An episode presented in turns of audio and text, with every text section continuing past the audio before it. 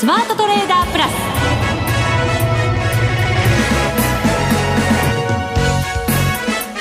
全国のリスナーの皆さんこんにちは。内田まさです。この時間はザ・スマートトレーダープラスをお送りしていきます。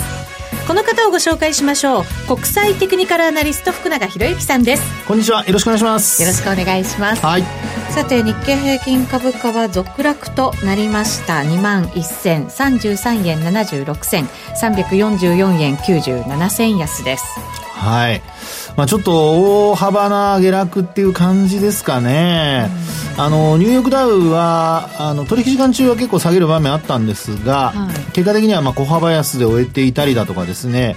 あと、まあ、S&P500 指数も500指数も、まあ、基本的にはまあ小幅安というところで終えてたんですがそうですね。率で見ると、えー、ダウがマイナス0.12ナスダックがマイナス0.62えー、S&P がマイナス0.46と、はい。はいうことなので日経平均は今日は1.61%下げてますからね。そうなんですよね、ね、ちょっと違いますよね、はい、であとはやっぱり商いも結果的に細ってきてしまっているっていうところでしょうかね。今日代金1兆円いってないですよね。あのね2兆円はね一応超えたんですけど超えてきたんですね。大引けでちょっと買われたという形なんですが、うん、まあ、これはあのこのところずっとあの取引終了のところでですねまとまった買い物が入って、まあ、あの株価の支えにはなってはいるんですけれども、ただその水準的にはあのじわじわじわとですね、はい、減ってきてるんですよね。で、まあ、こういった背景と、それからあと今お話したように、こう、取引時間中はなかなかその商いが膨らんでいるというわけでもなくて、引け間際の買いが、まあ、あの、入ったことによって、商いが、まあ、結果的に1兆円を超えているというような状況ですので、はい、えー、この流れを見る限りですね、あのー、まあ、えー、そうですね、マーケットでこう積極的に株を買うというよりは、まあ、どちらかというと、引け間際のそのポジション調整で、うん、えー、売り玉を買い戻すみたいな、まあ、そんなパターンに見えて仕方がないというところでしょうかね。それってやっぱり機関投資家とか、まあ、そういう大口のってことですよね。あのー、まあ、機関投資家はね、どちらかというとルールに従って、こう、売買するというか、中長期投資でね、はい、あの、売買するってことなんでしょうけど、やっぱり短期的に売って買い戻すっていうのは、どちらかというと、やっぱりヘッジファンドですかね。ええー、まあ、そういったところの売り買い、まあ、それが結果的に先物の、あの、売買高の多さというところにもつながってはいるんですよね。先物は多いんですね。そうなんそうなんです。あの、昨日よりも今日の方が多いんですよ。あ、そうですか。ええー、ですから、まあ、今日はですね、先物の枚数は、えっと、これ8万枚。8万3000枚。はい。まあ、後でまたちょっと詳しくお話しますけどもね。はい。はい、この後のコーナーで早速、伺っていきたいと思います。はい。それでは番組進めていきましょう。この番組を盛り上げていただくのはリスナーの皆様です。プラスになるトレーダーになるために必要なテクニック、心構えなどを今日も身につけましょう。どうぞ最後まで番組にお付き合いください。この番組はマネックス証券の提供でお送りします。スマートトレーダー計画、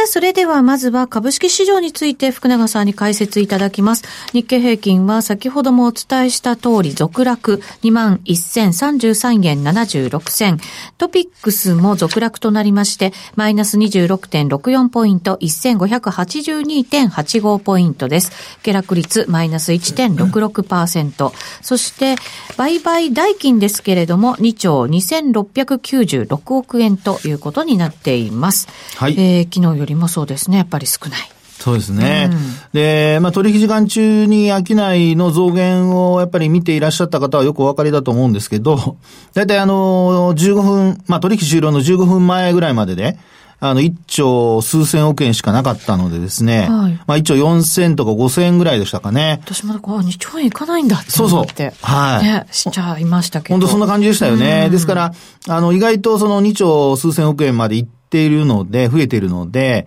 まあそういう意味ではやはり今お話ししているような、もう引け、大引けのところでの、まあ売り買いというのが、もう本当にあのメインでですね、あの大量に出て、それが結果的に、あの株価の、あの、商いの多さにつながってはいるもののですよ。あの、下支えになってるかというと全然そうじゃなくてですね。そうですよね。はい。まあ、売られて、結果的にほぼ安値近辺で終えているというような、そんな状況ですよね。そうですね。ええー、はい。で、ここでですね、ちょっとあの、まあ、あ今日は、まあ、今週っていうところでお話した方がいいのかもしれないんですけど、はい。あの、なんといってもやっぱりイギリスの EU 離脱問題ですね。で、これが昨日、あの、まあ、あこう、投票が、投票というか、あの、えー、まあ、投票でいいんですよね。あれが行われてですね。はい。で、結果的に、まあ、どうなったかというと、えー、まあ、合意なき離脱は、まあ、一応否決されたりだとか、ね、それからあと、あの、まあ、残念なことに、これまで頑張ってきたメイ首相がですよ、あの、辞任と引き換えに、あの、まあ、政府の合意案に、こうね、あの、賛同してくれっていうようなことを言ってみたりだとか、はい、まあ、ちょっとね、イギリスの議会の、ああいった、こう、ドタバタが、あの、先行き、要するに今回離脱をなんか円滑に進めても、じゃあ次、首相がね、その後取りまとめる首相が、メイさんこれまでやってきたのに、いなくなっちゃってですね。またなんかね。ね。ありそうですよね。で、とにかくその離脱派と、あの、離脱派でも、まあ、強硬派もいれば、あの、まあ、それよりももうちょっと、あの、温度差のある人もいたりだとか、いろいろ中にはいると思いますし、あの、EU 離脱したくないっていう人たちもいるわけですからね。ですから、結果的に、その、まあ、イギリスの不透明要因というのが、まあ、一つ背景に、まあ、要するに東京市場のですよ、あの、下落の、まあ、寄り付きの段階での背景になってたり。そうですね。はい。トルコの問題もあったりとか。そうそうねトルコも、なんか31日にですね、はい、統一地方選挙が行われるようなんですよね。ですから、朝方、あの、トルコリラの、まあ、為替で言うと売買をされていた方は、お気づきの方もいらっしゃったかとは思うんですが、はい。えー、早朝のですね、あの、まあ、市場でですよ、トルコリラが結構上下に触れる場面がありましてですね。はい、えー、これも、あの、まあ、びっくりされた方もいらっしゃるのではないかなとは思うんですけども、このトルコに関してもですね、あの、まあ、統一地方選挙の、もう本当にあの、初めて聞く人多いと思うんですけど、これも私もですね、あの、統一地方選挙から、それから今からお話しすることも、これも調べてきたからこそ話ができるんだって、事前にですね、こんなことが、ええって感じだったんですけども、はい。はい。あの、その統一地方選挙でですね、まあ、選挙で混乱しますとね、あの、トルコリーラが売られるんじゃないかと。いうことから、まあ、リラの下落を阻止するためにですね、なんかあの、外国人の売りに制限をかけたっていうことが伝わってるんですよね。はい。で、さらに、あの、クレジットデフォルトスワップっていう CDS の、あの、昔日本でもありましたよね。あの、まあ、あ当時、まだあの、今の新生銀行とかなる前のね、あの、銀行だとかいろんな、あの、銀行があってですね、そこの銀行のクレジットデフォルトスワップ、要は信用リスクということで、まあ、その値段が、まあ、要は値段が上がると信用が低くなってるというような。はい。まあ、ある意味保険に該当するような、保険商品に該当するような、そういう、あの、金融商品なんですけど、まあ、そういったものをですね、ええー、まあ、トルコにもあって、それの CDS の、あの、まあ、ポイントが、えー、0.5%ぐらい上がったりだとかですね。で、これ、あの、4.6、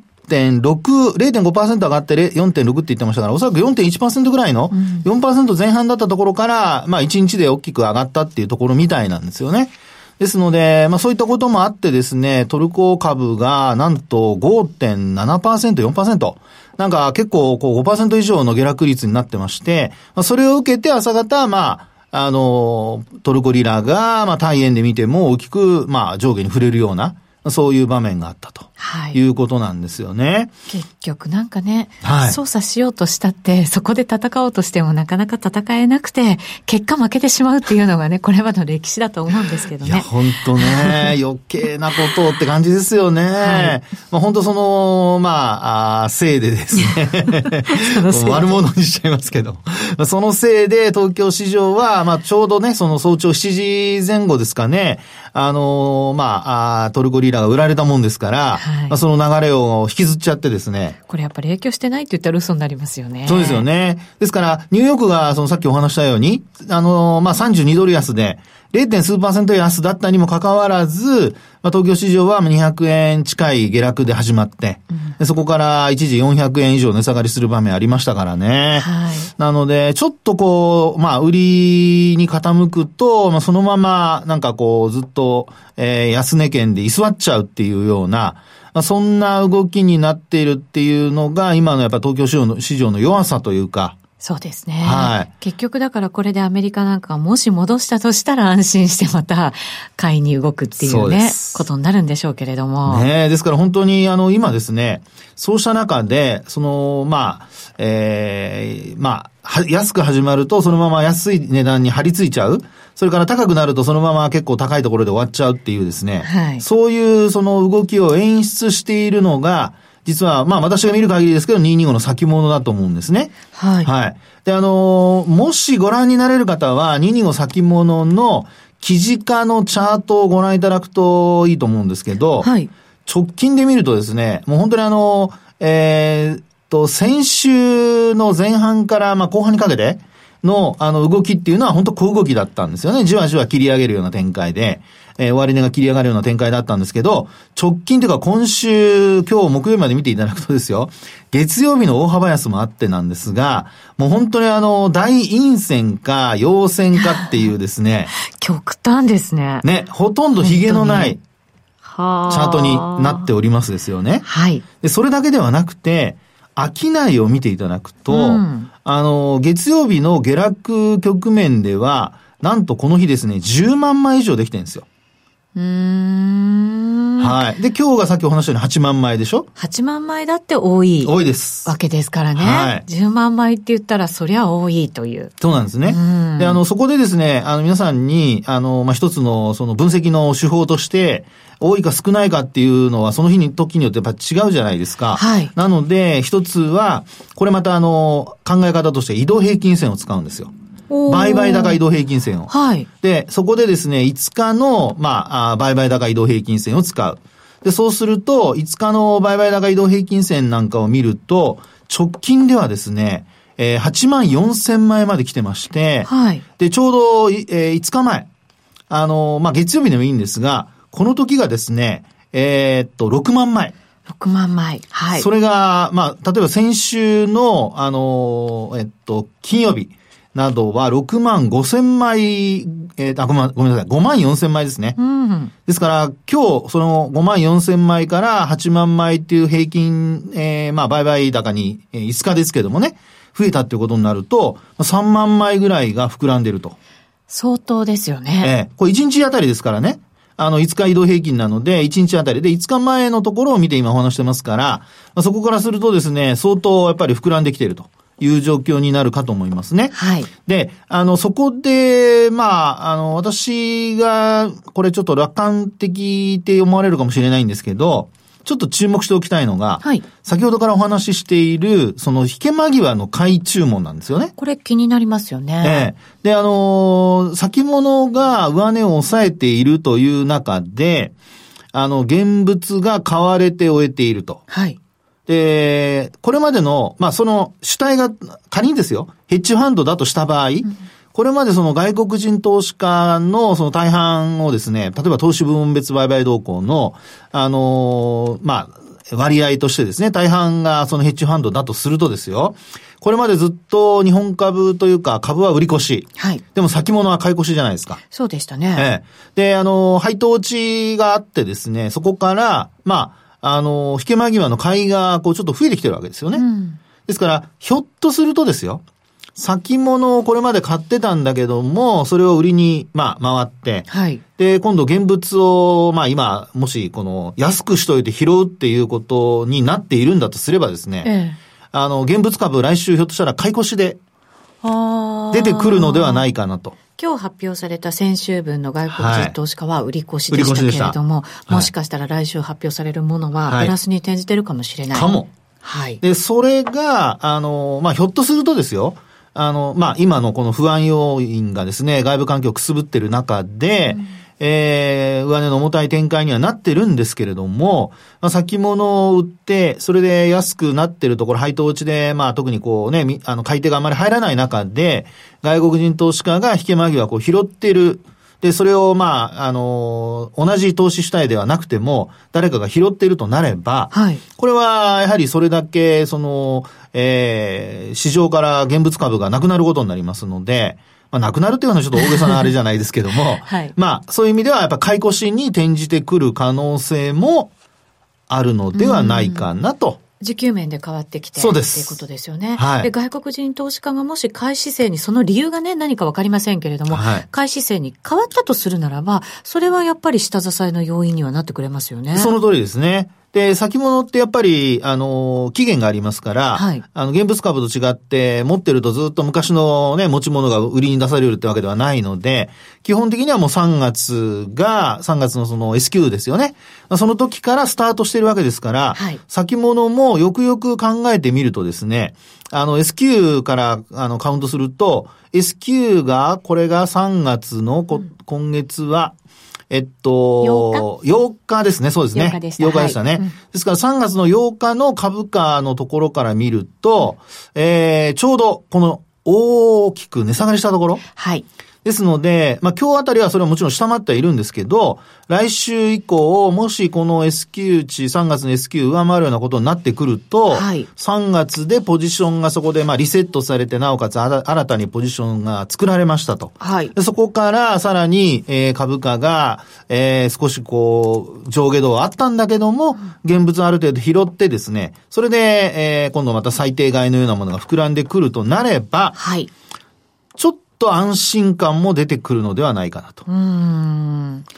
まあ、こうやって言うと、やっぱり楽観的すぎると思われるかもしれませんけどね。ちなみに3月の S q 値が21,348円40銭。おはい。ですよね。はい。これをだから上回ることができるならば、はい。ちょっと方向感は、上の方にっていうね、意識がされそうですよね。そうですね。で、あとは、あの、もちろんその21,500円っていうのが、これまで通り重たいとは思うんですけどね。えー、まあでも、あの、S q 値を上回って、なおかつその滞留時間が、まあ、これから仮にこう長くなってくれればですよ。うん、まあ基本的に株を、その、まあもし、配当落ち後を拾ってる人がいたとすれば、はい。まあそういう人たちがある程度、あのー、まあ、含み益を抱えたまま先に進むってことになりますので、まあ、そうすると、あのー、まあ、なんてでしょうね。もちろん利益確定売りは出やすい環境ではあるとは思いますが、まあ、一応その現物株ちょっと次の S q まで持っとこうかというような、まあ、そういう動きも出てくるでしょうし、あとそれからよくあるその決算発表までの、うん、ね、3月の決算発表が今回はゴールデンウィークありますから、はい、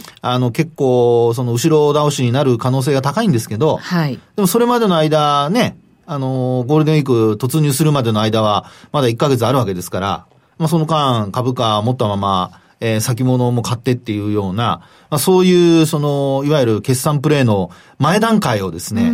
えー、こう、まあ、よく言えばそのプレイヤーの人たちがですよ、あの、いろいろと、えー、まあ、こう株価、あるいはその売買できる、そういう、こうね、あの、環境になってくるのではないかなと。いうふうなこともちらっと考えたりしますけどもね。福永さん、月曜日にお話を伺った時はかなり慎重な印象がありましたけど、はいはい、ちょっと変わりましたね。あの、あれなんですよね。月火のところでは、ええ、あの、先物、あ、ごめんなさい、あの、配当落ちをもっと積極的に買ってくるかと思ってたんですが、はい。配当、ね、そうそう、両方とも、まあ、要は私が思ったのと全く逆だったんですよね。えー、前日買わずに当日大きく買ったと。はい。で、私が考えてたのは、前日もう下げるっていうのがニューヨークが、うん、あの、月曜日ですね。あの、週末安かった400ドル以上安、あの、下げてましたから、えー、月曜日下げるっていうのは分かってたので、そこでみんな拾うんじゃないかと。はい。ところがそうじゃなくて、売りにみんな回ってですね。一旦売って。はい。どかどか下げさせといて、そこから翌営業日買うと。そうです。火曜日はね、451円高。はい、451円高ですね。はい。で、特にトピックスは、うん、あの、前日のっていうか、月曜日の下げ分を上回る。はい。これはあの、いわゆるその、再投資の分の、えー、買いが入ったというようなことも言われてますからね。結構なね、額があったって言われてましたからね。はい、ですね。うん、まあ、そうしたことから、まあ、収書はですね、えー、こう、弱気で考えてはいたんですけれども、はい、まあ、ここに来てですね、そういった、こう、流れで、えー、もうじゃあ、あの、配当は取らないのかなと。あそれから現物株もやっぱり興味ないのかなと思ってたわけですよね。うんはい、ところがそれが、あのまあ、配当、権利付き最終売買日で大きくやっぱり買って、で、なおかつ、その時3兆円超えてますからね。そうですね、超えてますね。えー、で、なおかつその後ずっと2兆円が、あの、続いてきているので、えー、で、引け間際の買いが入ってるってことを考えますと、まあ、やっぱり何かしらのですね、現物をひら、あまあ、拾って、はい。で、そこから、あの、まあ、あ先物で売っといて、で、あと、その後、なんか企んでるんじゃないかなっていうですね。まあ、本当にあの、これは私の個人的な、あの、推測でしかありませんが。でも確かにそう言われるとそういう気持ちになってきました。内田さん今日素直です。今日はとか言っちゃった。限定ですか でもね、まあ、はい、はい。今晩のアメリカがまたね、ちょっと違う雰囲気で、ええ、終わってくれれば。そうですね。はい。ですから、あとは本当に外部環境、ブレグジットがどうなるかとか、えまあ、そういった週末のトルコのね、統一地方選挙もありますし、まあ、とにかく何かしらのその、まあ、イベントを通過して、うん、えー、なんとか織り込んでくれるようであれば、まあそうしたところへの期待っていうのもですね、少し出てくることも考えられるのかなということで、株式市場は見ていますね。わかりました。はい。以上、スマートトレーダー計画、用意ドンでした。日本株投資をお楽しみの皆様。今注目のアメリカへ投資してみませんか？米国株に興味はあるけど、英語だし、知らない企業も多いし、なんだか難しそうだなと思っている方。実はそうではありません。米国株は1株から購入可能。株価は100ドル以下の銘柄が多く、1万円もあればあなたも米国企業の株主に。少額から投資でき、始めやすいのが米国株の特徴なんです。多くの企業では、配当は3ヶ月ごとに支払われ、配当金をもらえる楽しみがたくさん。最近は日本でもサービス展開しているアメリカ企業が増えており、日本人にも身近になったことで、米国株投資を始める方が増えています。マネック証券の米国株取引サービスはお得がいっぱい。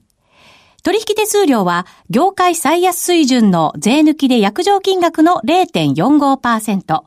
業界最安水準の1取引あたり最低5ドルから、特定口座にも対応しており、厳選徴収を選択すれば確定申告は不要。取扱銘柄数はオンライン業界最多の3000銘柄帳。さらにさらに、米国株を初めてお取引されるお客様は、最初の20日間限定で、取引手数料を最大3万円までキャッシュバック。米国株なら、マネックス証券。今すぐ、マネックス証券、米国株で検索。配当金は各企業の業績などにより金額などが変わることがあります。米国株式及び米国 ETF、リート、予託証券、受益証券発行信託の受益証券などの売買では、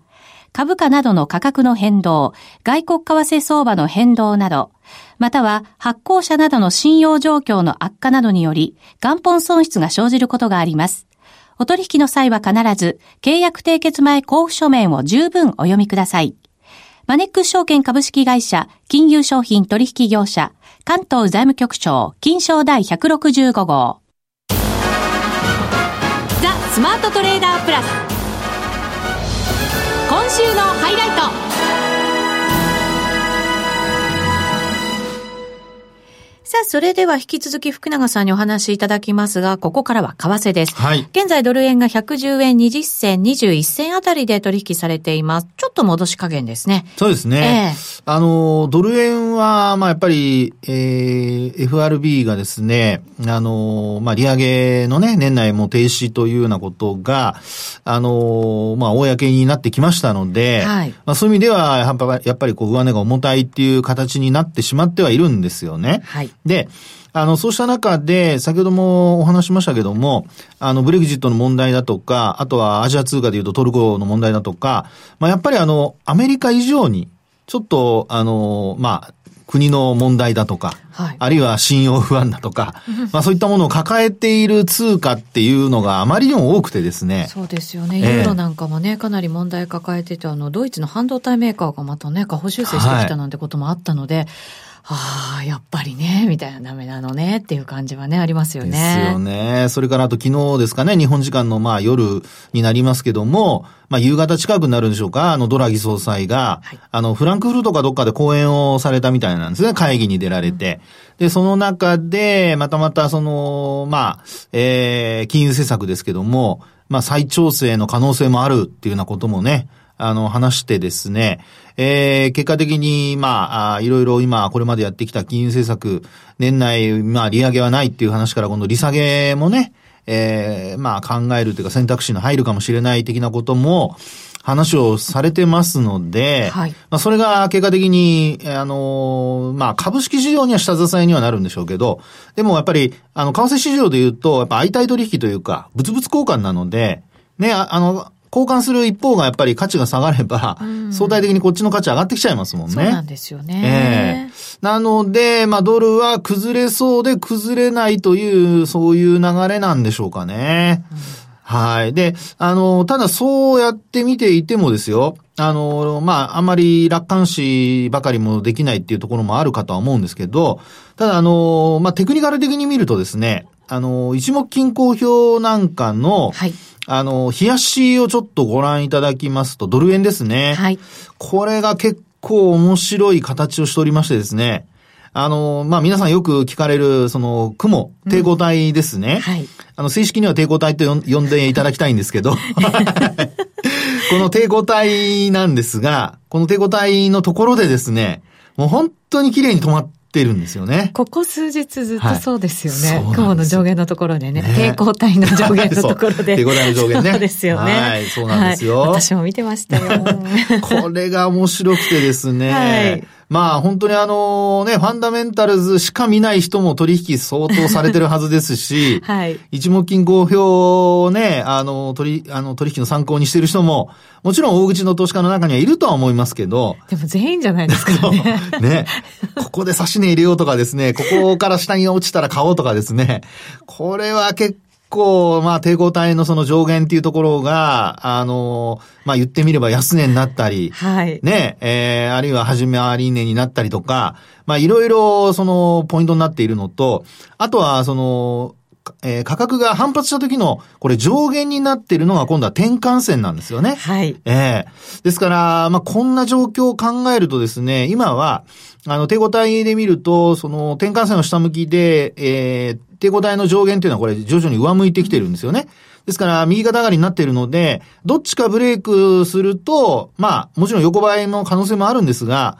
どっちかブレイクすると、あの、意外とっていうことも考えられなくはないと。うん。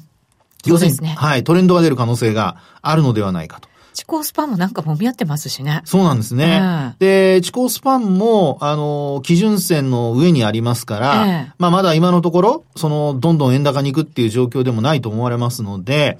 まあそういう意味では今の内田さんの指摘のようにですね、地高スパンが、まあこれが、これから、その、基準線や転換線の間で、あの、じわじわこうね、えー、右肩上がりになっていくようであれば、